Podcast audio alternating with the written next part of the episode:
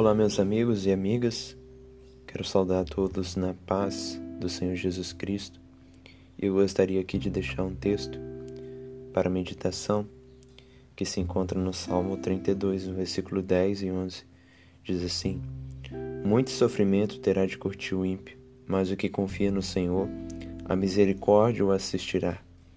Alegrai-vos no Senhor e regozijai-vos, ó justos, exultai vós todos que sois retos de coração. O Salmo 32 é procedido do Salmo 51 de Davi. No Salmo 51, Davi confessa os pecados a Deus. No Salmo 32, Davi agradece a Deus pelo perdão de seus pecados. Isso se refere ao pecado de Davi com Betseba. E no Salmo 32, Davi exalta a Deus pelo perdão e diz que o homem que é perdoado por Deus ele é bem-aventurado. O homem que é perdoado por Deus, ele passa a ter a misericórdia de Deus cada dia sobre a vida dele. Deus ele é misericordioso. Deus ele perdoa os pecados, mas somente se nós confessarmos a ele. Assim nós recebemos o perdão.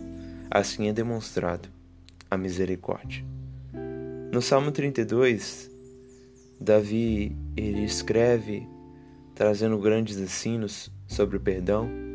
Ele fala que enquanto ele calou os pecados dele, não confessou, os olhos dele, os ossos deles se envelheceram, no sentido de que se ele guardasse a culpa do pecado dentro dele, ele ia ficar doente cada vez mais. Mas quando ele confessou, a mão de Deus que antes pesava, agora vem uma mão para se consolar a vida de Davi, para consolá-lo. E aqui no, nos últimos versículos do Salmo 32, Davi diz que o ímpio ele curtirá muito sofrimento. Aquele que está fora dos caminhos de Deus. O ímpio, nesse sentido, o pecador impenitente, um pecador que não confessou os pecados, ele tem sobre si a mão de Deus, mas não uma mão para consolar, mas uma mão para condenar. É claro que Deus demonstra a paciência dele, porque mesmo ele andando em caminhos tortuosos, Deus ainda não o condena. É a paciência de Deus. Mas só ele não só cai na condenação pela boa vontade do Senhor. Por isso que o versículo diz que muito sofrimento terá de curtir o ímpio. O ímpio há de sofrer, muitas dificuldades sobrevirão sobre ele. Virão sobre a vida dele, daqueles que andam na desobediência. Mas o texto diz que os que confiam no Senhor terão a misericórdia de Deus, terão a misericórdia do Senhor. A misericórdia o assistirá. Por isso que nós crentes não devemos confiar em nós mesmos. Não devemos achar que não caímos da condenação porque andamos de maneira reta na lei de Deus, mas não caímos na condenação porque a misericórdia de Deus está sobre nós. E essa misericórdia, em outras palavras, é a lealdade do Senhor e o amor pactual. Quando cremos em Deus, Deus derrama do seu amor por nós. E o amor aplicado pelo Espírito Santo é o selo da nossa salvação.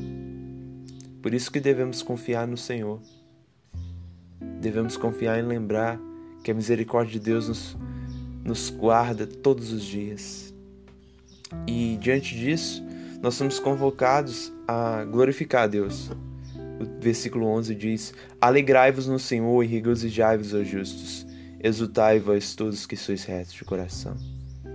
Andando na retidão de coração, nos caminhos de Deus, somos convocados a alegrar nele, glorificá-lo todos os dias. Por quê? Porque Cristo salvou um pecador. E esse pecador deve a ele todo louvor e gratidão, porque ele passou da morte para a vida. Por isso, esse é o motivo da nossa alegria. Davi nos convoca porque recebemos o perdão de Deus e também a misericórdia e podemos confiar podemos confiar no Senhor, Por mais que aqui nessa vida iremos sofrer, passar por tribulações e dificuldades, devemos lembrar sempre que a misericórdia nos assistirá, porque fomos salvos, porque tivemos o perdão dos nossos pecados.